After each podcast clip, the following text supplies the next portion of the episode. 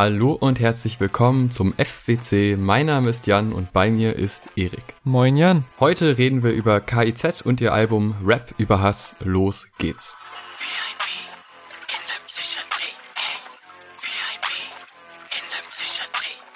Rap über Hass ist das sechste Studioalbum der Berliner Rap-Crew KIZ, die sich in mittlerweile 20 Jahren Karriere eine schon bisschen weirde Sonderrolle in der deutschen Rap-Szene erarbeitet hat. Einerseits als Kritikerlieblinge, die dennoch immer wieder anecken und provozieren, auch als Band mit einer, ich sag mal, großen studentischen Fanbase, spätestens seit dem letzten Album Hurra, die Welt geht unter aber auch einen riesen Anteil an Menschen, die einfach Bock auf die älteren, ignoranteren Songs und Moshpits und Live-Eskalation haben, womit ich natürlich nicht behaupten will, dass diese beiden Gruppen keinerlei Überschneidung haben, aber eben auch als Crew, die zwar sehr viele Connections zu bestimmten Artists und Produzenten in der Szene hat, aber trotzdem immer ein bisschen außerhalb davon stattfindet, zumindest so wie ich das wahrnehme und nie so richtig irgendwo reingepasst hat und mit diesen Widersprüchen auch immer sehr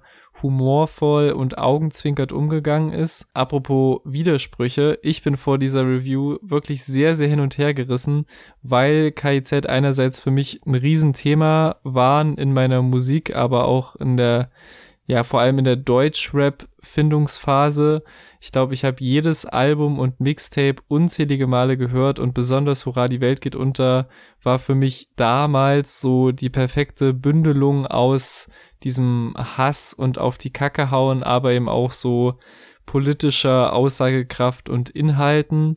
Ähm, jetzt sind aber seit meinem Abi traurigerweise und seit diesem letzten Album auch sechs Jahre vergangen und ich habe spätestens bei diesem Album zum Album, das ja im letzten Dezember rauskam, gemerkt, dass ich echt ein bisschen raus bin einfach, was so den Humor angeht, äh, was manche harten Sprüche nur um des harten Spruches willen angeht, was ich jetzt nicht nur darauf zurückführe, dass mir sowas wie Political Correctness wichtiger geworden ist, sondern dass ich auch einfach kein edgy Teenager mehr bin und zum Beispiel mit Rape-Jokes oder ähnlichem einfach nichts anfangen kann das ist mir, wie gesagt, bei diesem Promo-Album schlagartig bewusst geworden, dass da irgendwie so ein Disconnect stattgefunden hat, obwohl ich ja Riesenfan des Urlaub fürs Gehirn Promo-Albums damals war, was ja auch komplett jenseits von Gut und Böse war. Hat mich aber auch natürlich neugierig darauf gemacht, wie mir das jetzt bei diesem richtigen Album Rap über Hass gehen wird und in welche inhaltliche Richtung das nach diesem, ich sag mal, Klamauk mit Ansage gehen wird das so ein bisschen zu meinem Zwiespalt vor diesem Gespräch. Aber ich glaube, du hast ja ein bisschen weniger Bezug zur Band eigentlich, oder? Ja, genau. Also man könnte mich als Event-Fan bezeichnen. Ich kenne viele Singles. Ich mag alle drei auch sehr gerne. Aber auf Albumlänge habe ich das zugegebenermaßen früher nicht sonderlich oft gehört. Ich habe mal irgendwie mitgehört, aber das war immer lustig und unterhaltsam und es hat auch oftmals Grenzen überschritten, was auch in jüngeren Jahren auf jeden Fall sehr funny war.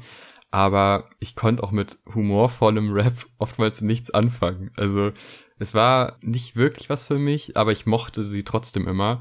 Und ich fand es jetzt mal ganz spannend, sich langfristig, also aus meiner Perspektive langfristig mit einem Album zu befassen, weil ich schon das Gefühl habe, dass mehrere Layer oftmals nicht beim ersten, zweiten, dritten Mal hören so auch empfunden werden, sondern wenn man sich länger in die Themen reindenkt. Und das wird ja erst dann möglich, wenn man halt auch Alben mehrfach hört und auch am Stück hört. Und das tun wir ja zur Vorbereitung. Und ich würde sagen, wir steigen jetzt auch mal mit dem ersten Track ein.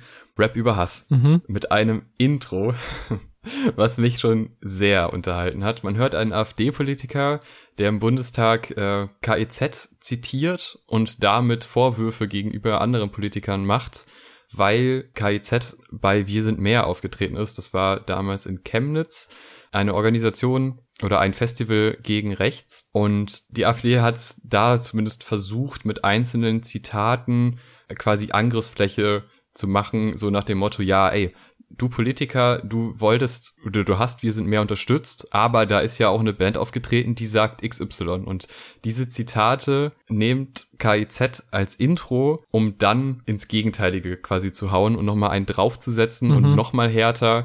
Und das finde ich einen sehr guten Schritt, weil es, also die Anschuldigungen sind absurd, meiner Ansicht nach. Und das ist ein, ein klassisches AfD-Motiv, sich etwas rauszupicken und dann gegen das große Ganze zu schießen. Und das geht halt auch in diesem Fall nicht auf, ist eigentlich noch nie aufgegangen, aber es überzeugt anscheinend trotzdem ab und zu Leute.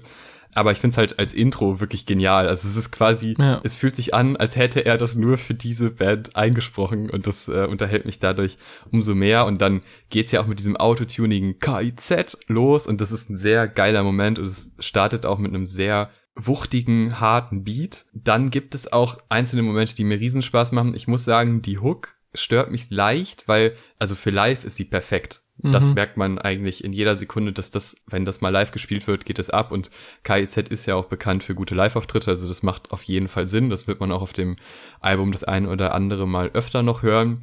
Trotzdem habe ich das Gefühl, dass sie mich nicht so ganz abholt und es wirkt für mich so ein bisschen, als wäre das so also es ist so ein bisschen konstruiert, dieses epochale Live-Gefühl gerade in der Hook, das wirkt für mich so ein bisschen gewollt und das hat bei mir persönlich nicht gezündet, was aber wahrscheinlich auch daran liegt, dass ich jetzt kein Riesenfan bin. Ich kann mir vorstellen, dass wenn das jetzt so der, der Comeback-Track ist, dass man da als Fan sich an alte Sachen erinnert und denkt, boah, mega geil, das ist ja genau das, was diese Band ausmacht.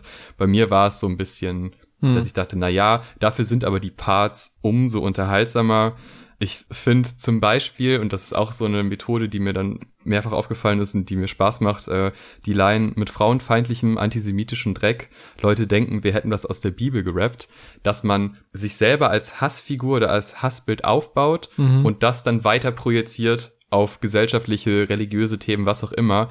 Das passiert hier mehrfach und das ist halt eine Stärke, mhm. weil selten neben Künstler sich selber als Hassfigur erstmal also stellen sich erstmal so dar mit negativen Eigenschaften, um es dann halt weiterzuleiten. Das ist super effektiv und das ist super smart umgesetzt. Dann auch, das ist eine Line, die ist im Kontext irgendwie witzig, äh, die, du findest Gewalt nicht lustig, muss man wohl dabei gewesen sein. Was jetzt erstmal irgendwie absurd klingt, aber durch die Betonung und auch im Video auch an einer ganz guten Stelle eingesetzt, das sind Lines, die sind hart, hm. Aber da zündet es auf jeden Fall bei mir. Also mir hat das als Einstieg sehr gut gefallen, vor allem aufgrund des Intros. Ja, also ich find's generell einfach bei Alben sehr nice, wenn die ersten Singles auch als erste Songs platziert werden, weil man so am Anfang die Tracks bekommt, die man am besten schon gefeiert hat vorher und dann halt nach hinten noch mehr hat, um Neues für sich zu entdecken. In dem Fall war es auch so, weil ja Rap über Hass, glaube ich, die erste Single war und ich die auch sehr gefeiert habe, weil es eigentlich so die perfekte erste Albumsingle nach Hurra, die Welt geht unter ist, weil der Song sich, wie du auch schon aufgelistet hast, sehr politisch äußert, aber eben auch so die titelgebende Härte vermittelt.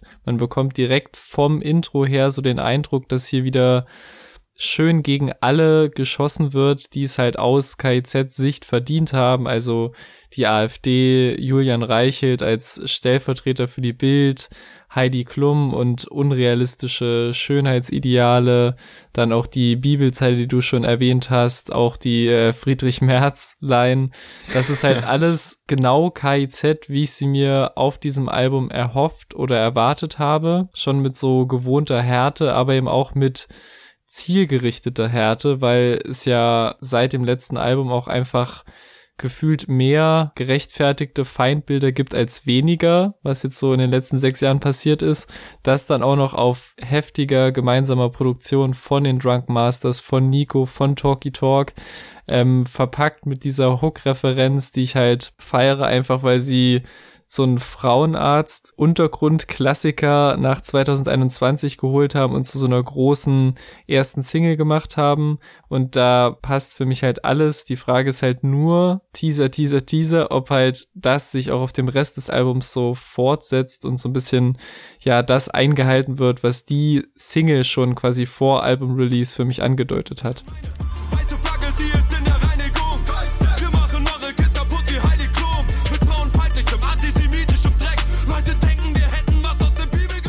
Ja, kommen wir erstmal zum zweiten Track. Ich ficke euch in Klammern alle.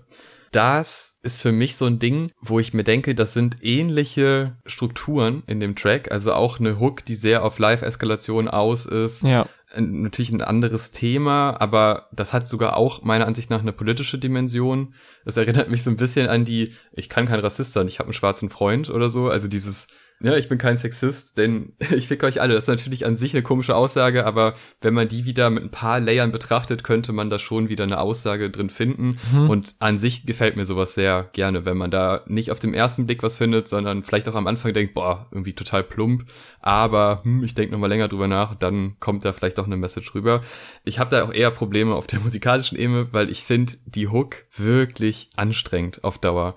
Und das ja. liegt vor allem an dem Beat, das mhm. liegt aber auch an der ganzen Hookstruktur und es ist für mich so ein bisschen, bisschen zu viel des Guten, was bei dem ersten Track und vor allem auch bei dem dritten Track später für mich dann aufging in der Hook, dass dieses Live-Gefühl trotzdem noch auf einem Studioalbum gut klingt, ist in dem Fall leider nicht mehr so. Mhm. Und die Prämisse des Tracks, die wird natürlich in den Strophen dann auch noch mal ein bisschen, bisschen übertrieben dargestellt und das ist lustig teilweise, aber es, ne, das ist eine Grenzüberschreitung und manchmal geht man diese Grenzüberschreitung mit und manchmal eben nicht. Ja. Und in dem Fall habe ich mehrfach gedacht, nee, irgendwie ist das ganze Konstrukt hat mir nicht so krass zugesagt. Und das war ja auch eine Single und ich habe es auch schon als Single-Auskopplung so gedacht. Und es lässt mich nicht mal kalt, sondern eher so im Gegenteil, es, es nervt mich ein bisschen. Es ist so ein bisschen zu aufgeblasen und thematisch dann doch nicht meins. Hm. Und das ist schade, weil der Track ist ja von zwei Liedern umklammert, die ähnliche Dinge machen, ja. aber die meiner Ansicht nach deutlich besser machen. Ich finde auf jeden Fall, was der Song gut macht, ist so das Rap-technische und auch einzelne Lines, die wieder hervorragend den Finger in die Wunde legen. Also erstmal finde ich den Einstieg von Maxim wahnsinnig stark gerappt. Der kommt einfach sehr hart rein, wie er halt so seine, seine Stimme in diesen Flow presst, hat irgendwie so viel Druck und hat mich halt auch wieder dran erinnert, warum er über Jahre hinweg mein Lieblingsrapper in Deutschland war und auch, glaube ich, eine ganze Liste von meinen Lieblings-16ern anführt. Aber inhaltlich schwankt's dann, wie du auch schon gesagt hast, so ein bisschen von Zeile zu Zeile. Also ich verstehe zum Beispiel die Stoßrichtung dieser Incest-Zeile und auch warum er sie rappt. Aber ich denke mir halt mittlerweile einfach nicht mehr, boah, krass, das hat er jetzt gesagt, sondern zucke halt innerlich so ein bisschen mit den Schultern so und von von der Plattheit geht's halt manchmal nicht auf, manchmal schon. Ich finde zum Beispiel, äh, mein Lifestyle ist schlecht für die Leber wie ein Schraubenzieher, hat mich in seiner Plattheit bekommen so. Und äh, was natürlich die beste Line von seinem Part ist, sind die, die Schuhe, die so weiß sind, dass sie rassistische Witze reißen, wenn sie unter sich sind. Das ist äh, sehr on point getextet. Tareks Part ist dann gewohnt weniger um die Ecke gedacht, sondern halt durchgehend einfach nur auf harte Bilder aus, äh, wie die Kerze in der Polizistenleiche oder dieses Bankraub-Szenario vor allem, was quasi ganz gut den Modus zusammenfasst, in dem Tareks Parts so geschrieben sind, also dass sie voll von Aggression sein sollen, dass den Menschen wie bei so einem Aufputschmittel alles egal wird, während sie das hören. Das bringt er gut rüber. Ich finde, Nico setzt dann auch eher so auf die einfache Gag-Ebene, was auch manchmal funktioniert. Also der Alki mit Muskeln aus Stahl wie Bänder, die, die Futurama-Referenz oder Sonnenbrand ist das einzige auf meinen Nacken. Finde ich alles ganz nice. Und wie er halt auch so sich auf die Erwartungshaltung nach dem letzten Album bezieht, die ich auch so ein bisschen im Intro angedeutet habe, dass er sagt, wir haben jetzt eine Verantwortung und das dann quasi mit so einer klassischen, eigentlich relativ platten Mutterzeile verbindet. Also deswegen kümmere ich mich jetzt auch um deine Mutter und dadurch die Line insgesamt wieder ins Smarte kippen lässt. Quasi das sind so Meta-Spielereien, die ich mir vom Album und KIZ erwartet habe und deswegen holt mich dieser Track auch noch gut ab.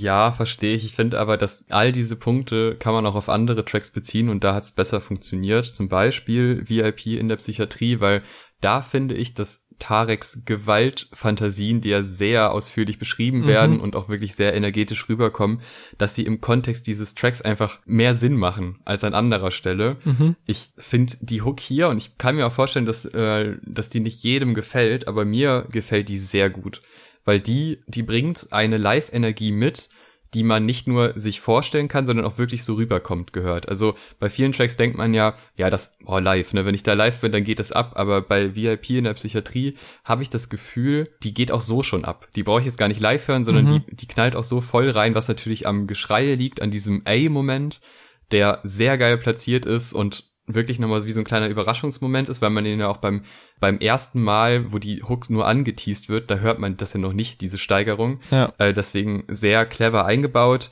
Ich finde, dass alle Parts ziemlich gut sind.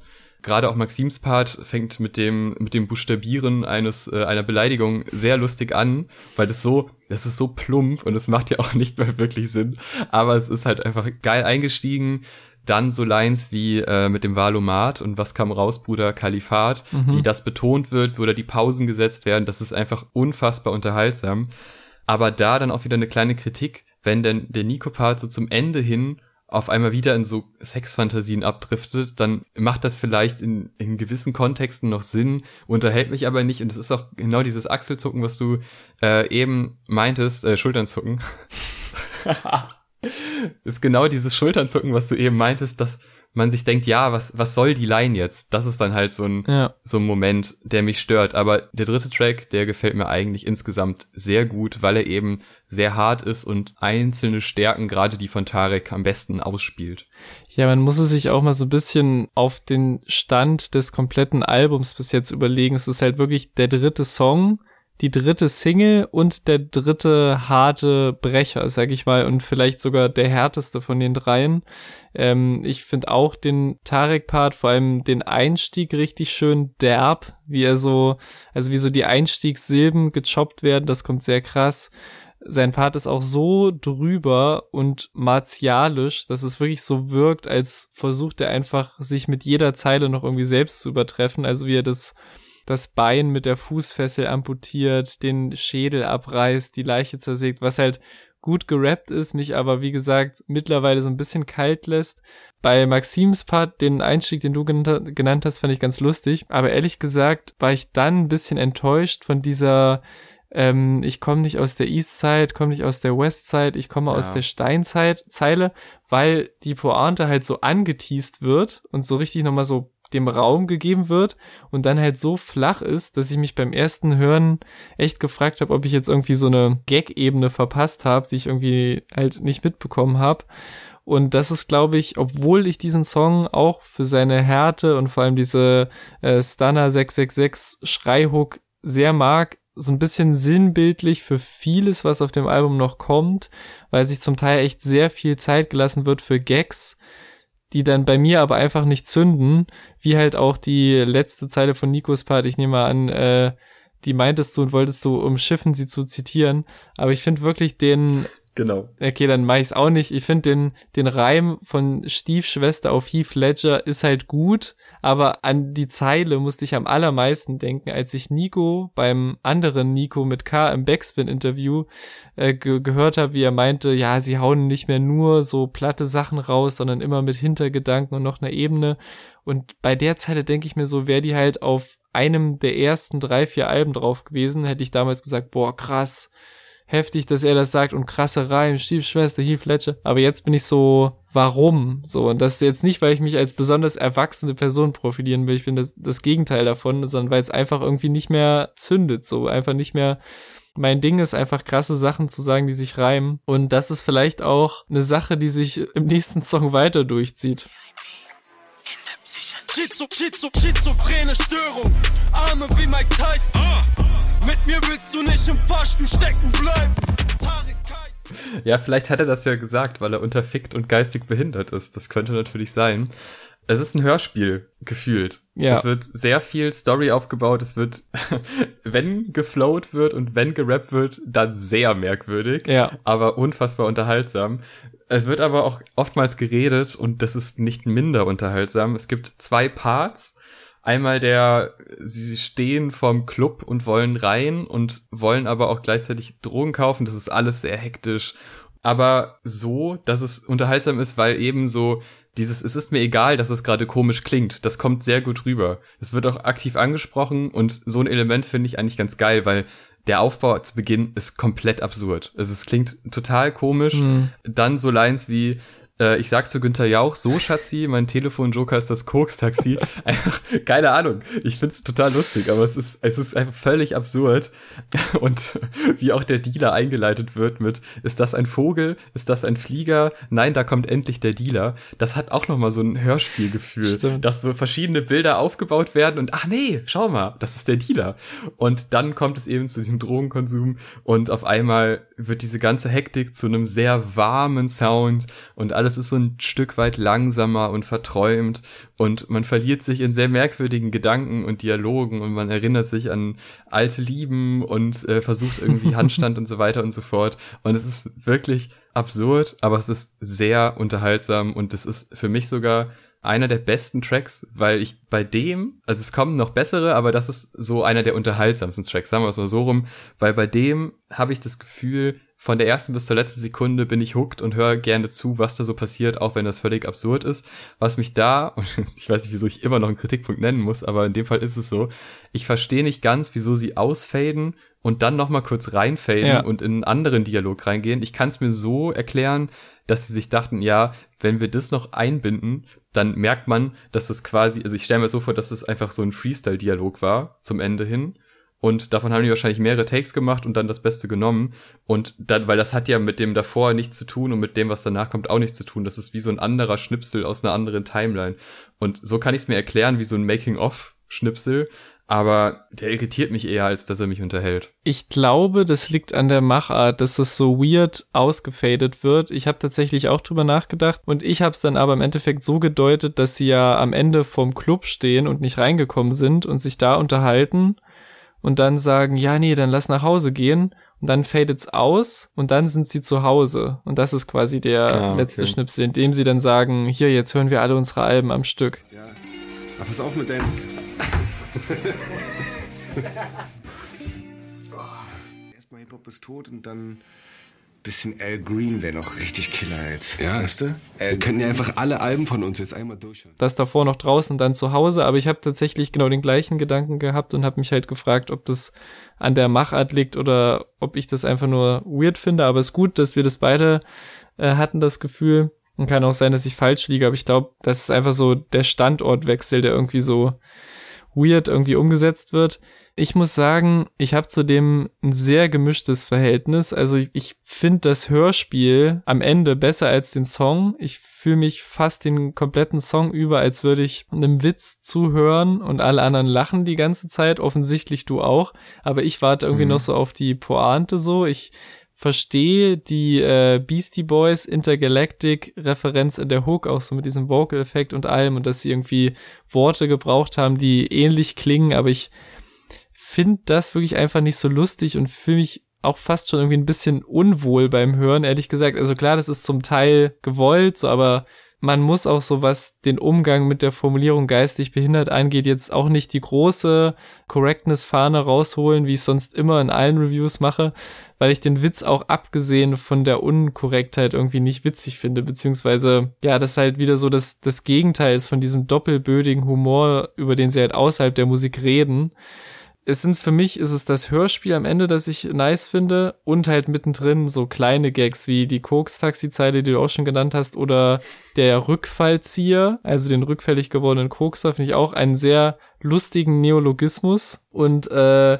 wie gesagt, ich habe halt echt mehr Bock eigentlich, dass die jetzt vielleicht nach den äh, Schwarzwälder Kirschtorten und VSK so als gängige Nebenprojekte sowas drei Fragezeichen mäßiges machen und einfach so ein längeres Hörspiel rausballern, aber der Song ist für mich tatsächlich mit der schlechteste und unwitzigste auf dem Album. Maxim Grüner, Partyluder, Betonung wie ein Sprachcomputer.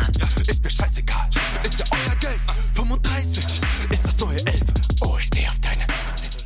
ja, jetzt bin ich gespannt, wie du denn den nächsten findest. Bitte sag's nicht meiner Freundin, weil da bin ich dann wirklich zwiegespalten, weil auf musikalischer Ebene ist das unfassbar catchy. Ja. Ich finde die Produktion fantastisch. Ich finde auch die Melodie in der Hook richtig gut und aber auch wie wirklich alle Instrumente eingebunden werden, ja. an welchen Stellen, das, das stimmt alles, das ist wunderbar. Inhaltlich holt er mich halt so gar nicht ab. Und es ist auch fast schon unangenehm mitzusingen. Also ich habe jetzt äh, schon seit mehreren Tagen immer wieder mal den Ohrwurm von dieser Hook. Und gleichzeitig denke ich mir auch, ey, könnte er nicht irgendwas anderes sagen, damit man das vernünftig mitsingen Aber kann. das laut. ist doch der Reiz von KIZ so ein bisschen. Ja, natürlich, klar. Ich verstehe schon, was das Ganze soll.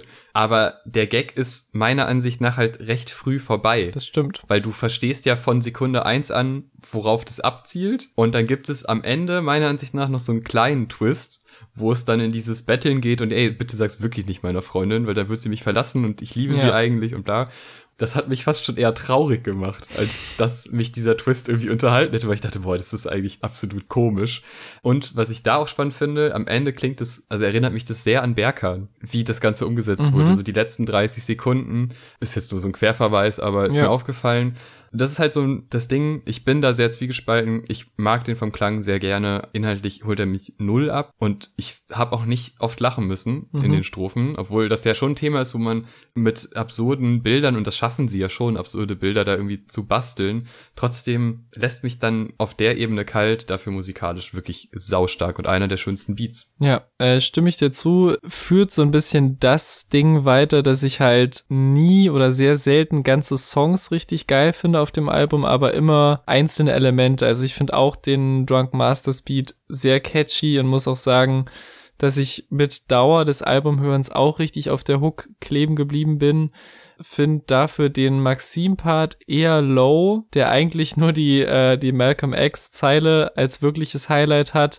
Der Rest ist eher so okay und ich find's bemerkenswert, dass jetzt schon im zweiten Song in Folge äh, die Praxis des Face-Sittings eher unsexy beschrieben wird, hier mit diesem ausgelegten Klopapier und so, was finde ich bei so einer in jeglicher Hinsicht sexpositiven Band wie KIZ echt nicht sein muss.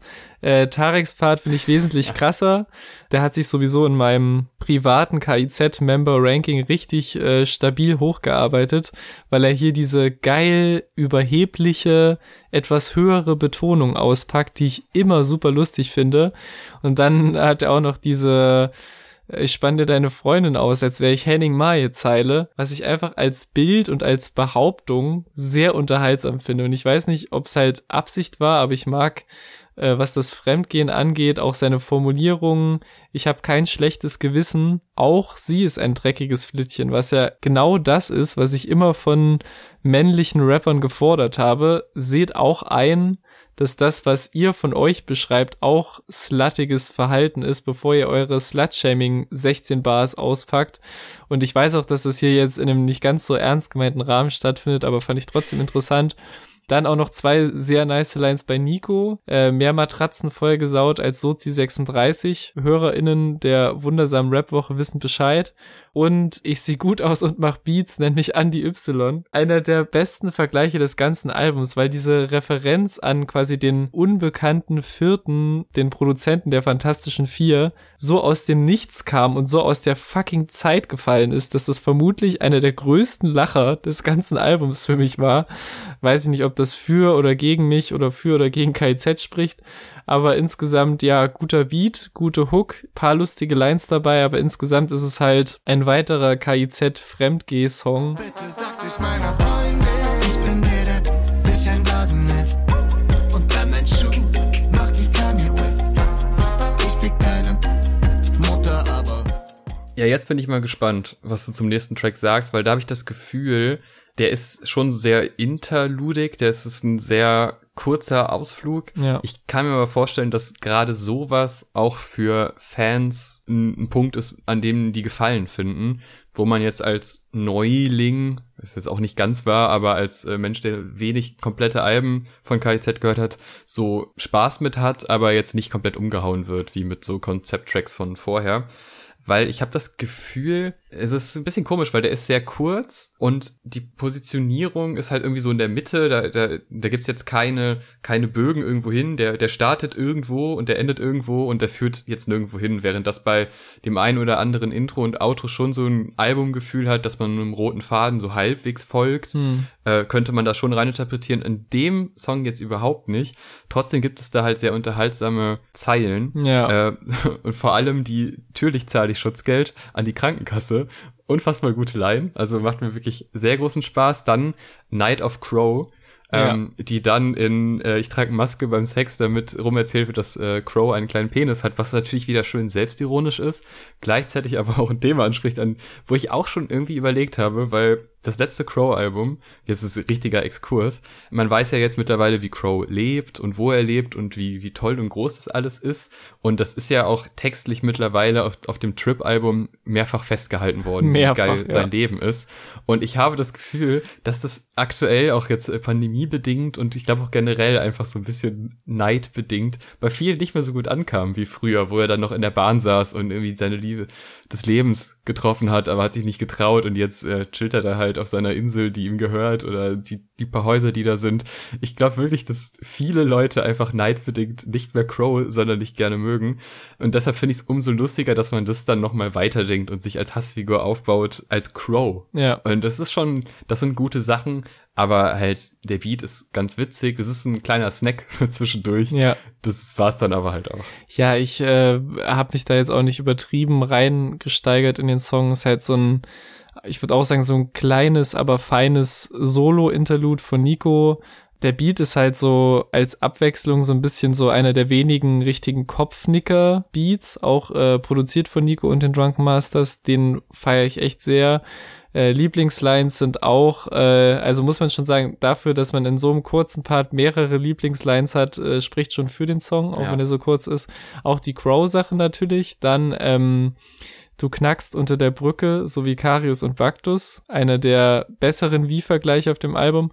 Und auch wieder ein Fall für Genius. Ich habe verstanden, die Luxusuhren nerven wie Kuckucksuhren. Und das fand ich nämlich sehr lustig. Weil so die Vorstellung, dass er so so viele teure Uhren hat, dass die ihn nerven. Wie, also ich fand dann auch die, die von Luxusuhren auf Kuckucksuhren einfach sehr lustig, dass es halt so äh, fast identisch reimende Worte sind, die beide Uhren sind. Und bei Genius steht aber Luxushuren. Und das fände ich nämlich nicht so lustig. Also ich hoffe für Nico, dass es äh, die erste Variante ist, die ich wesentlich lustiger finde. Und bis auf dieses kleine, kleine Genius-Rätselei mal wieder, ähm, ja, was das zu dem Song? Two Nikos in the front, two Nikos in the back. That's four Nikos riding strapped in Nikos Cadillac. Verspüre keinen Druck auf Tour. Die Luxusuhren nerven wie Kuckucksuhren. Uh. Ja, ich würde auch der ersten Theorie von dir zustimmen. Also das habe ich da zumindest auch rausgehört, aber Genius und wir sind da ja oftmals unterschiedlicher Meinung. Was ja okay Wer dann ist. am Ende recht hat, das äh, weiß dann nur der Künstler. Kommen wir zu einem Track, wo ich jetzt schon ein bisschen, so ein bisschen sehr positiv werde, weil der mir wirklich wahnsinnig großen Spaß Okay. gemacht hat. Definition von Glück. Und vielleicht ist das auch so, ja, warten wir mal deine Meinung ab. Ich mache jetzt erstmal hier so ein kleines Loblied, Ja. weil das ist tatsächlich mein Hit des Albums. Ich liebe diese Melodie. Ich liebe die Spielerei in der Hook. Ich finde es super angenehm Krass. und ich halte dich jetzt weg, damit ich hier nicht äh, komplett so mit bösen Blicken bestraft werde.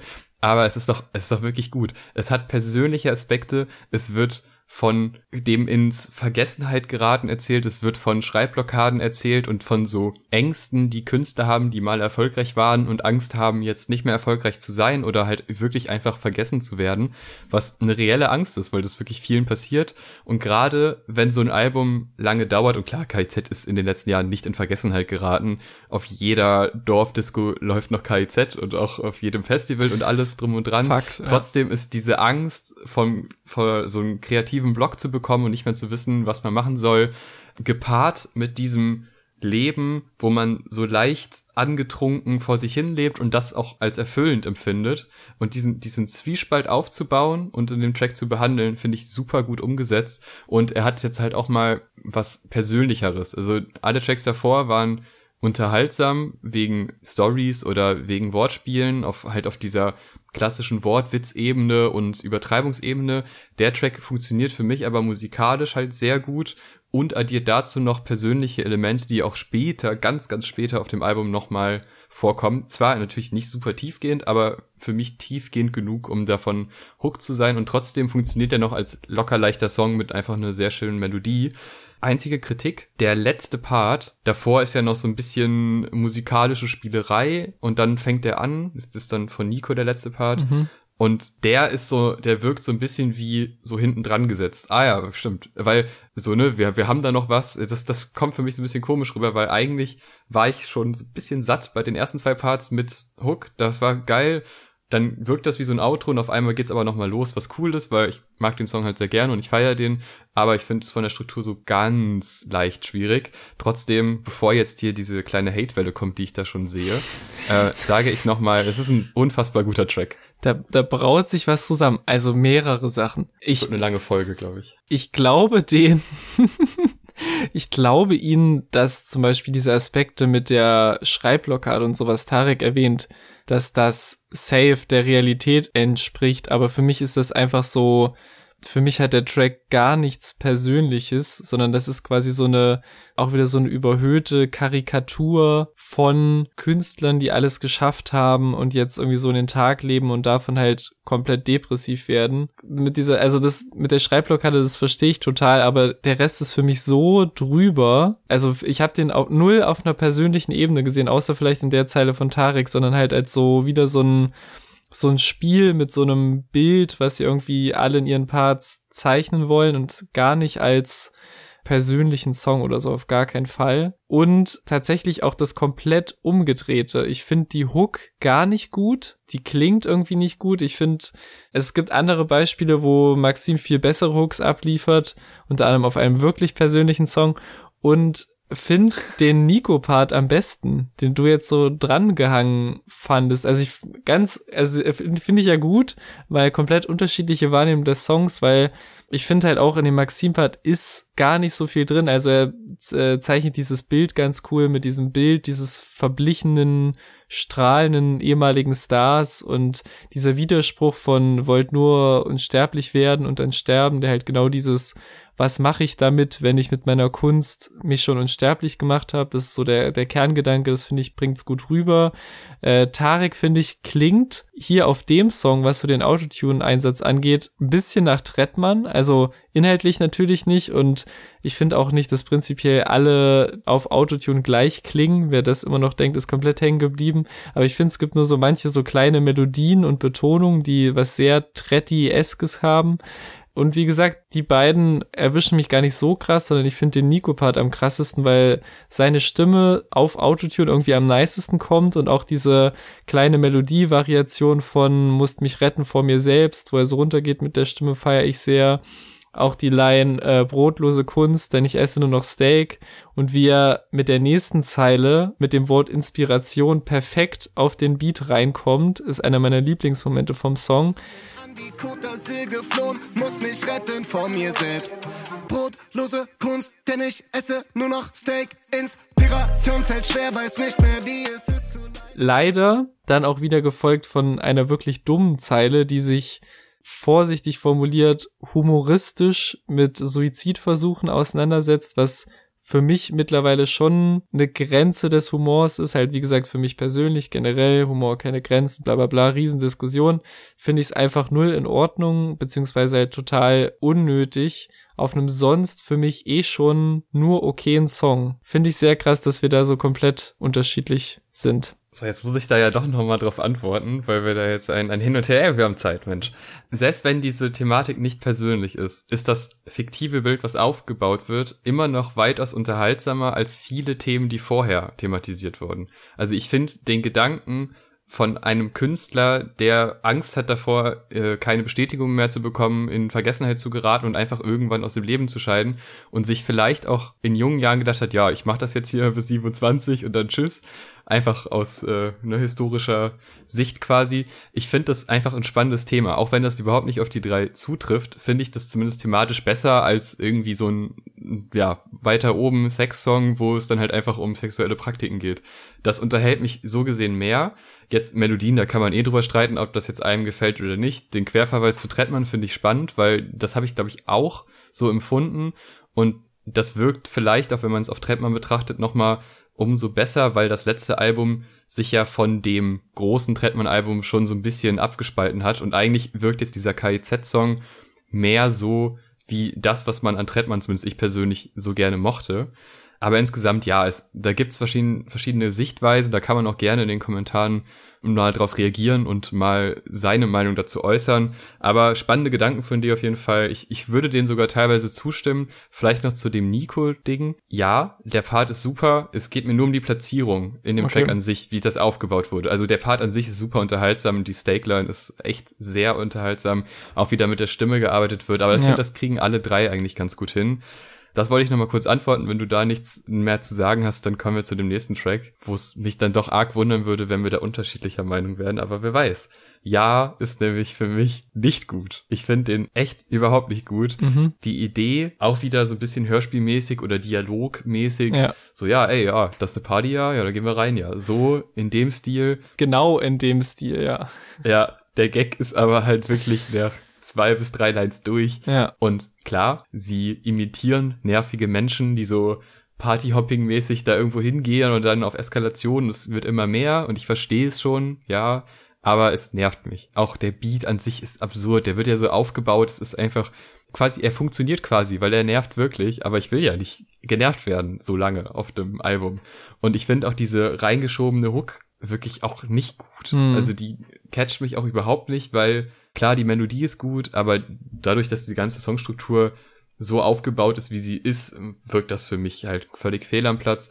Also ich kann damit sehr wenig anfangen und auch wie die Geschichte weitergeleitet wird, dann hin zur Polizei und dann, oh, guck, da ist der Schlüssel, bla. Ja, nee, also das ist eine nette Idee. Die Umsetzung ist so gesehen gut, weil sie das, was das Ziel war, auch hinbekommt, aber es spricht mich 0,0 an. Ja, also ich würde so ein bisschen für den Beat eine Lanze brechen, weil ich finde das schon ganz cool umgesetzt, wie das so auf diesen äh, Stöhngeräuschen von Maxim basiert, sicher auch Fanservice für viele, der da umgesetzt wurde, wird auf dem nächsten Song nochmal Thema sein. Äh, auch wie sich so die Produktion leicht verändert über den Verlauf der Geschichte, finde ich ganz okay. Aber es ist halt wirklich so, dass der nach dem zweiten Hören nicht mehr spannend ist. Und an der Stelle des Albums habe ich halt mich dann wirklich damit abgefunden, dass ich hier vermutlich nicht das ähm, zum Teil politische wir schießen auf alles, was sich bewegt, harte, aber auch inhaltsvolle Rap-Album bekomme, was ich erhofft habe und vielleicht auch, was die erste Single so ein bisschen angeteased hat mit dem großen AfD-Rundumschlag, sag ich mal. Also ich finde halt wirklich gerade diesen Mittelteil, über den wir halt jetzt reden, sehr durchwachsen und der bereitet mir halt maximal ein paar Lacher und gerade, dass ich jetzt den letzten Song auch noch wesentlich negativer gesehen habe als du, zeigt halt für mich noch so ein bisschen mehr, wie ich halt wirklich in dieser Mitte des Albums echt so ein bisschen ins, ins Schwimmen gekommen bin. Ey, wie geht's, ha? Ah, kacke, ja. Nicht viel los, wa? Nee, Mann, warte mal. Ganz schön laut, wa? So, jetzt kommt mehr als nur ein Fan und ich habe wirklich Angst, es zu sagen, weil ich mir gut vorstellen kann, dass das den einen oder anderen Fan von KIZ triggert. Aber dieser Song klingt für mich so wie all das, was ich an Trailer Park und SDP und Co. hasse. Diese Soundästhetik ist, nee, ich finde es wirklich fürchterlich. Es tut mir leid, ich kann es nicht hören. Ich finde es, es soll dich so umarmen und es ist so lustig locker und natürlich, ich verstehe die Layer und ja, das sind alles absurde Szenarien und trotzdem dieses, diese Fanliebe, aber gleichzeitig auch diese absolut absurde Erwartungshaltung von Fans gegenüber Künstlern. Ich verstehe das, es ist auch super lustig und wär, ich werde auch später noch Lines zitieren, die wirklich unterhaltsam sind, aber so von der generellen Soundästhetik und die Hook ist das wirklich einfach eine Art Rap, die ich nicht mag, also so überhaupt nicht. Deshalb ich kann Okay. damit nichts anfangen. Deshalb beziehe ich mich jetzt einfach nur auf Lines, denn da sind einige gute dabei. Denn jetzt sind wir wieder back, wie der deutsche Gruß. Einfach mal so ein, ich finde, ein sehr krasser Wie-Vergleich, der aber halt einfach jetzt auch, wenn man ans, so ans Anfang des Albums denkt mit der AfD, es gibt definitiv in Deutschland aktuell Tendenzen und das einfach mal so zu droppen als Wie-Vergleich ist natürlich jetzt keine Problembehandlung, wo man denkt, ja, jetzt hat er aber mal ein rechtes Thema angesprochen, super, dass er die irgendwie jetzt auseinander nimmt, aber das so zu erwähnen, wirkt dadurch halt einfach um so unterhaltsam, weil es halt eigentlich so ein ernstes Thema ist. Dann aber noch ganz andere Art von Line, äh, so bodenständig, du denkst, ich wäre bei Kraftklub, ist Ja. einfach, es ist einfach super unterhaltsam, vor allem, weil dann der Sänger von Kraftklub auch kurz später nochmal eine Line sagen darf. Ja. Es ist ein Riesenlacher und die ist ja auch gut platziert. Also dieser kurze Dialog mitten in, im Part finde ich einfach lustig platziert und gut platziert. Was ich da auch sehr gut finde, ist eigentlich der gesamte Tarek-Part, Ja. weil diese Thematik mit äh, ne, Sterbebett der Mutter Ah, okay, nee, sorry, ich muss jetzt hier kurz weg, also noch ein paar Snacks kaufen für Fans. Ja. Das ist schon super unterhaltsam, aber dann wird's quasi noch mal, geht's noch mal in eine, in eine reellere Ebene mit dem Nachfragen, ja, wie sind denn die Drums und wie findest du Autotune, weil das Mhm. durchaus Aspekte sind, wo Fans gerne mal unter YouTube-Kommentare schreiben, ja, also das Solo-Projekt, das finde ich jetzt nicht so toll, da ist mir zu viel Autotune, das ist mir zu poppig und XY, Ja. äh, was ja, natürlich kann man als Fan sowas äußern, aber dass es einen Künstler nervt, wenn man so ein Feedback bekommt, einfach, ja, die Drums sind so und so, verstehe ich auch. Und das umzudrehen und dann so danach zu fragen, ja, wie hättest du es denn gerne? Das ist so dieses, das Überhöhen von Fanservice, was ja eh auch generell eine Thematik ist, äh, sei es jetzt im Film oder in der Musik. Wann ist Fanservice cool, wann ist es nicht cool? Und das so überspitzt darzustellen, finde ich sehr stark. Trotzdem soundästhetisch überhaupt nichts für mich. Also ich, ich verurteile nicht, was du gesagt hast. Ich danke und ich dir. sag auch nicht aber, weil alles, was vor aber kommt, ist gelogen, was eh, was ich eine ganz dämliche Redewendung finde, weil man kann jeden Satz auch umstellen einfach und dann ist es nicht mehr vor aber gewesen. Egal. Ich habe also wirklich zu keinem Zeitpunkt an diese unsägliche Band namens Trailer Park und die noch unsäglichere Band namens SDP, da nehme ich gern jeden Shitstorm der Welt in Kauf. Fuck out here mit denen ähm, habe ich zu keiner Sekunde dran gedacht, aber vielleicht, weil ich halt auch so ein bisschen mehr KIZ-Erfahrung habe und das halt, wenn die so poppigere Songs machen, nicht mal unbedingt Singles, aber dann klingen die halt so. Das ist halt für mich, ich habe es einfach so gehört und war so, okay, das sind so diese eingängigeren KIZ-Songs, wie man sie auch schon kennt. Und als der funktioniert er halt gut für mich.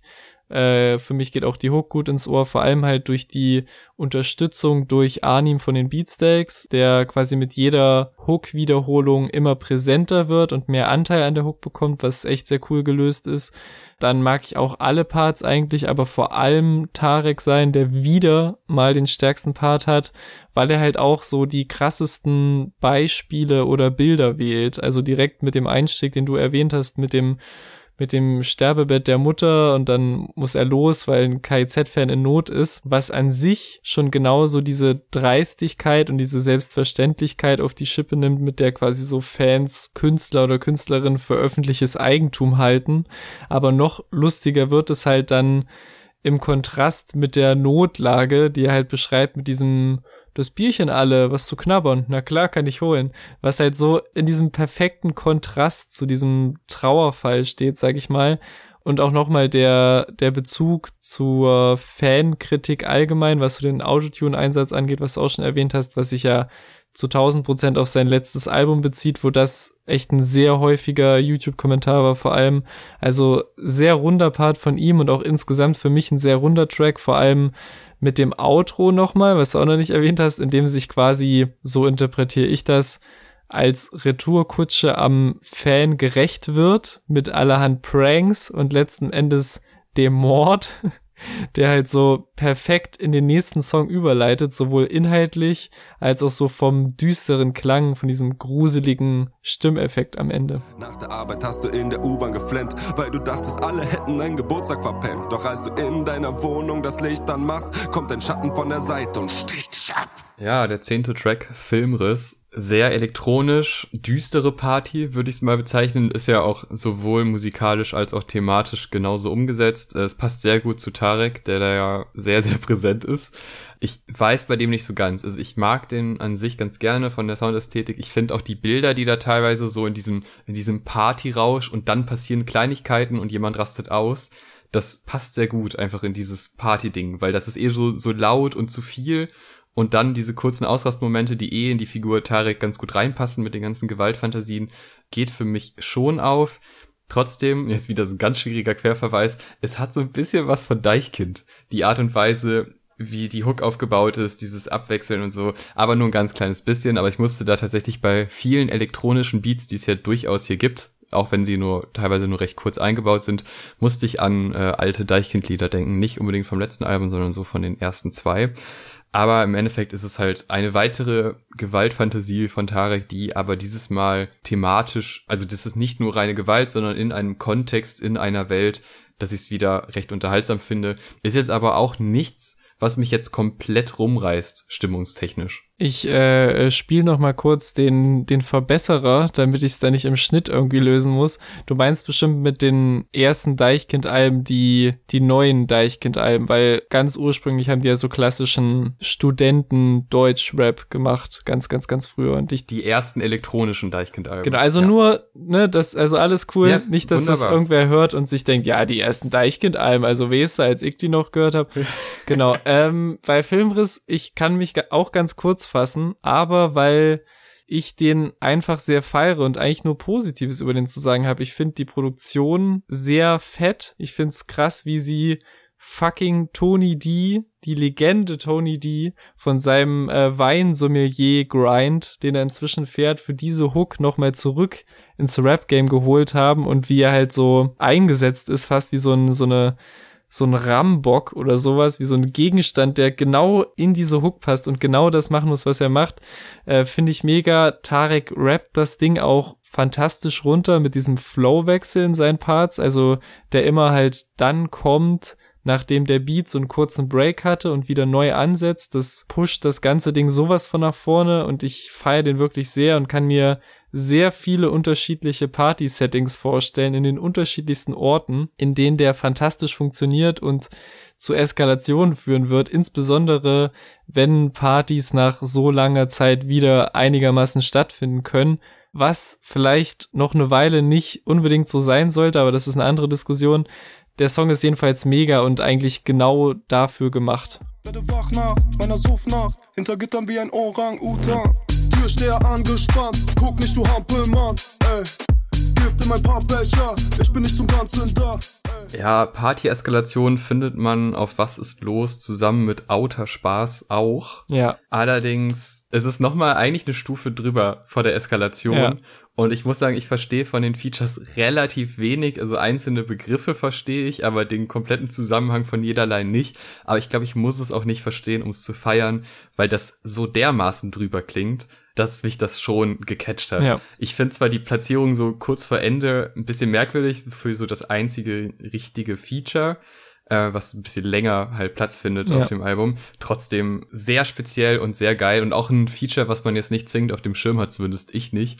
Was ich immer ganz gut finde, wenn es jetzt nicht um diese, die Feature-Wahl geht, wo jeder denkt, oh, was, der ist auf dem Album, das ist ja spannend, da hören wir mal rein. Und dann kommt so ein erwartbarer Part, sondern so, man kennt es nicht, man wird eingeführt in diese Welt, die sehr abstrus ist und sehr weit weg von dem, was ich sonst höre, Ja. aber habe ich sehr gefeiert. Dann auch Lines wie, IQ so wie der Körperfettanteil von Lil Wayne. Es ist ein, Ja. ein sehr schöner Wie-Vergleich. Also der hat mir auch großen Spaß gemacht. Ähm, auch äh, das Kinderblut, was vom bösen Zwillingsbruder Marek gekauft wird. Ja. Ich weiß nicht, wieso ich das so witzig finde, aber das catcht mich auch jedes Mal. Und das weiß ich nicht, beim achten, neunten Mal hören, was wir jetzt mittlerweile hatten, zumindest ich, ich muss immer noch lachen. Auch ich freue mich auch, wenn die, wenn die Zeile kommt, weil das so, das ist so einfach, aber es ist so effektiv. Ja. Also auf diese Sachen bezogen, der geht echt gut nach vorne. Das Feature ist spannend, auch wenn es ein sehr experimentelles Feature ist und einzelne Lines sind wieder sehr unterhaltsam. Es geht bergauf. Ich sag mal so, bei vielen der bisherigen Songs ist ja so ein bisschen angeklungen, dass mich sehr wenig davon überrascht hat oder wirklich jetzt aufwühlt oder so. Aber der ist wirklich wild. Und als ich den zum ersten Mal gehört habe, vor allem die Feature-Parts oder den einen, den sie sich quasi teilen, das Duo, bin ich gar nicht klargekommen. Ich wusste nicht, wie mir geschieht und habe, glaube ich, zum Teil wegen des Textes, aber auch viel aus ungläubiger Überforderung einfach losgelacht, weil Einmal ist es natürlich schon so eine leichte Sprachbarriere ins, ins Niederländische, dass man, glaube ich, immer so als, als Deutscher glaubt, einen Teil zu verstehen, den anderen dann wieder gar nicht, äh, woraus sich schon mal ein großer Teil der, der Lustigkeit des Songs ergibt. Und dann sind diese Lines aber auch so voll von Rap-Referenzen und weirden Betonungen und unabhängig von der anderen Sprache auch weirder Wortwahl und Humor und das alles kommt so zusammen, bricht über mich ein und ich weiß gar nicht, was abgeht. Also ich mag diese, diese Anlehnung an die Praise the Lord Hook von ASAP Rocky und Skepta. Ich weiß nicht, ob der Flow bei dir durchgekommen ist oder ob du einfach nur gedacht hast, was passiert hier gerade? Aber auch die, die Anlehnung an die Juice World Hook und so, so ganz, also wirklich, das sind ganz wenige Zeilen und auch diese Kanye West, äh, South Park, Fischdick, letzte Zeile, da ist so viel los in diesen acht Bars oder so, was ich auch nur häppchenweise aufgeschnappt habe. Die KIZ-Parts finde ich auch ganz gut. Ich finde, hier sticht vor allem wieder Maxim raus mit sehr vielen Koks-Zeilen. Vor allem dieser, äh, seit dem Kopfschuss muss ich mir zum Koksen noch ein Loch zu drücken. Äh, oder der, der Herzinfarkt, der ihm widerfährt aufgrund des rausspringenden Toasts. Die Tarek-Line, die du zitiert hast, finde ich auch ganz lustig. Ich finde, er bringt das wieder auf eine ganz weirde Ebene mit diesem äh, Oralsex performenden Schimpansen. Aber ja. auf dem Track ist eh alles so egal. Ich, ich weiß, ich weiß nicht mehr, ob ich den mag oder nicht. Ich glaube eher ja, aber ich finde ihn grundsätzlich erstmal wild einfach nur. Movie star, gib mir Wut und her Name ist Holly. Hab mein Sack in Achtkopf, sie will Pick, Quick. Deep Throat, Kanye West auf die Fischdeck. Jetzt wird es sehr viel ruhiger. Wir kommen zum letzten Track, Kinderkram. Und vielleicht wirkt der auch bei mir so stark, weil das davor so wild war und man auf einmal wieder runterkommt und auf einmal wirklich auch auf eine ernsthafte Ebene kommt, ja. eine sehr persönliche Ebene und einen Abschluss, den ich nach dieser Spannungskurve auf dem Album so niemals erwartet habe, aber zündet komplett. Ja. Und das, obwohl ich ja nicht langjähriger Fan bin und nicht die ganze Karriere verfolgt habe, wie sie bei Rock am Ring mit Flaschen beworfen worden, XY, solche Geschichten, die werden da alle aufgearbeitet, die werden erzählt, sowohl aus Sicht der Band, aber auch teilweise aus, nicht aus Sicht der Fans, aber so, ne, du hast das und das erlebt ja. mit uns im Hintergrund, du hattest den und den Moment in deinem Leben und wir waren dabei, auch wenn es nur über die Musik war und gleichzeitig aber auch, wie das jeweils alle drei Künstler so in ihrem Leben reingepasst hat. Sie wollten das und das machen und sie haben Gegenwind bekommen. Es wurde Kinderkram genannt und äh, so Mutterlines ist ja eigentlich das das zentrale Thema fast schon, dass dieser Track das so aufarbeitet und dass es nochmal so reflektiert wird und auch selber gesagt wird. Jetzt mit Mitte 30 kommt es mir manchmal selber komisch vor das lässt auf die Tracks sofort, die lässt die nochmal ganz anders wirken. Also da man kriegt quasi nochmal eine andere Sicht auf alle Tracks vorher und vielleicht auch auf den einen oder anderen Track, den man als sehr plump empfunden hat, dass man zumindest denkt, ja, es ist zwar plump, aber sie sind sich dessen selbst bewusst und sie ziehen halt eine Sache jetzt schon seit sehr langer Zeit durch und immer noch klappt es und eigentlich war immer schon Gegenwind da bis zum heutigen Punkt und das finde ich erstmal eine spannende Aussage unfassbar gut umgesetzt, halt mit diesen ganzen kleinen Anekdoten, mit der Verbindung zwischen Fan-Dasein und selber Künstler-Dasein und wie man da zusammenwächst an einem Projekt, eben dem Projekt KIZ. Ja. Und das als Abschluss ist unfassbar emotional mit einer sehr schönen Hook, auch gut gesungen und das ist wahrscheinlich auch das, wo, was du vorher ja. schon mal kritisiert hast, dass es hier emotionalere, persönlichere Tracks gibt. Ja, gibt es. Kinderkram ist auch einer meiner Favoriten. Trotzdem finde ich andere Tracks, wo wir jetzt schon lang genug drüber diskutiert haben, äh, finde ich auch sehr gut. Aber Kinderkram rundet das ganze Ding so dermaßen gut ab. Und es ist wirklich ein krass guter Abschluss, so wie man ihn nicht erwarten konnte. Ja, ich, ich glaube, das ist mein Lieblingssong vom Album. Ich weiß nicht, ob das daran liegt, dass der Rest so konsequent drüber und auf die Schnauze war, dass ich so mein Ohr und, also meine Ohren und mein Hirn danach quasi gesehnt hat, so was in die andere Richtung zu bekommen, oder ob es einfach daran liegt, dass das wirklich der bestgeschriebenste und produzierteste Song vom Album ist. Für letzteres spricht auf jeden Fall die sehr starke Hook von Maxim, die wirklich gut gesungen ist, stimme ich dir zu, die auch sehr gut klingt, auch wegen dieser langsameren, getrageneren Backup-Vocals im Hintergrund, die vermute ich mal Tarek eingesungen hat. Das harmoniert einfach sehr gut und ich äh, finde es gut, dass du mir quasi bestätigt hast, dass man für die Hook nicht unbedingt langjähriger KIZ-Fan gewesen sein muss, damit die zündet, weil ich, ich krieg teilweise wirklich Gänsehaut von der Hook. Die Parts finde ich auch alle top. Ähm, Nico mit der Kannst du Steiger fragen Referenz zum Ende. Tarek, der hier nochmal in mehrfacher Hinsicht so auf die emotionalere Schiene kommt. Also einmal mit diesem, auch, was du auch schon gesagt hast, nostalgischen, wir waren in deiner Jugend dabei und du verbindest diese Erinnerungen mit uns, aber auch nochmal so auf persönliche Weise halt mit dieser Zeile, die vermutlich den Tod seines Vaters erwähnt, was er auch auf seinem Soloalbum verarbeitet hat. Und es liegt vermutlich auch an der Corona-bedingten Konzert- und Festivalpause, aber dieses äh, du in der Menge im Moshpit hast gefühlt, dass du am Leben bist, Zeile, hittet auch nochmal komplett anders. Vielleicht hätte ich die wirklich unter anderen Umständen ein bisschen kitschig gefunden, aber so trifft die auf jeden Fall. Und ich finde auch Maxims letzter Part schließt auch nochmal schön den Kreis von seiner eigenen Jugend und da somit seine Musik auf hart machen bis hin zum langsamen Älterwerden und der Frage, ob das halt noch Pubertät oder schon Midlife Crisis ist, was ich eine gute Formulierung finde.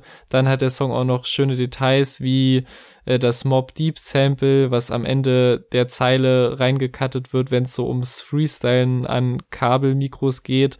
Und natürlich der sehr geniale Kniff am Ende, nach all der Ernsthaftigkeit dieses Songs nochmal mit einem ganz primitiven Joke zu enden, indem man diese Fick deine Mutter Rap seit 20 Jahren Zeile direkt nach dem Fick deine Mutter ausfaden lässt, was quasi das zur letzten Aussage des Albums macht, was halt auf mehreren Ebenen nochmal so ein bisschen den Bogen zwischen der äh, Frage nach Ernsthaftigkeit und Pubertät spannt und ja, das Album zu einem auf allen Ebenen eigentlich versöhnlichen Ende bringt.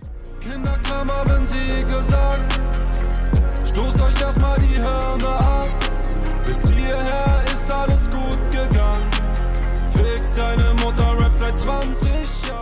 Ja, zu dem kommen wir nämlich jetzt auch zu unserem Fazit. Es ist ein Auf und Ab. Tatsächlich, ich finde diesen ersten Block, also die ersten drei Tracks, die auch allesamt Singles waren, Davon ist Track 1 und 3 wirklich gut. Dann äh, gibt es manchmal Thematiken, die überschreiten Grenzen und es geht auf, weil sie klug umgesetzt sind, weil da eine Ebene drunter ist oder auch einfach lustig. Mhm. Es gibt aber auch immer wieder, und das beziehe ich jetzt aufs ganze Album, nicht auf die ersten drei Tracks, es gibt immer wieder Grenzen, die überschritten werden und ich kann nicht mitgehen, weil ich es in dem Moment nicht lustig finde. Mhm. Ich finde es auch irgendwie dann deplatziert und einfach nicht unterhaltsam.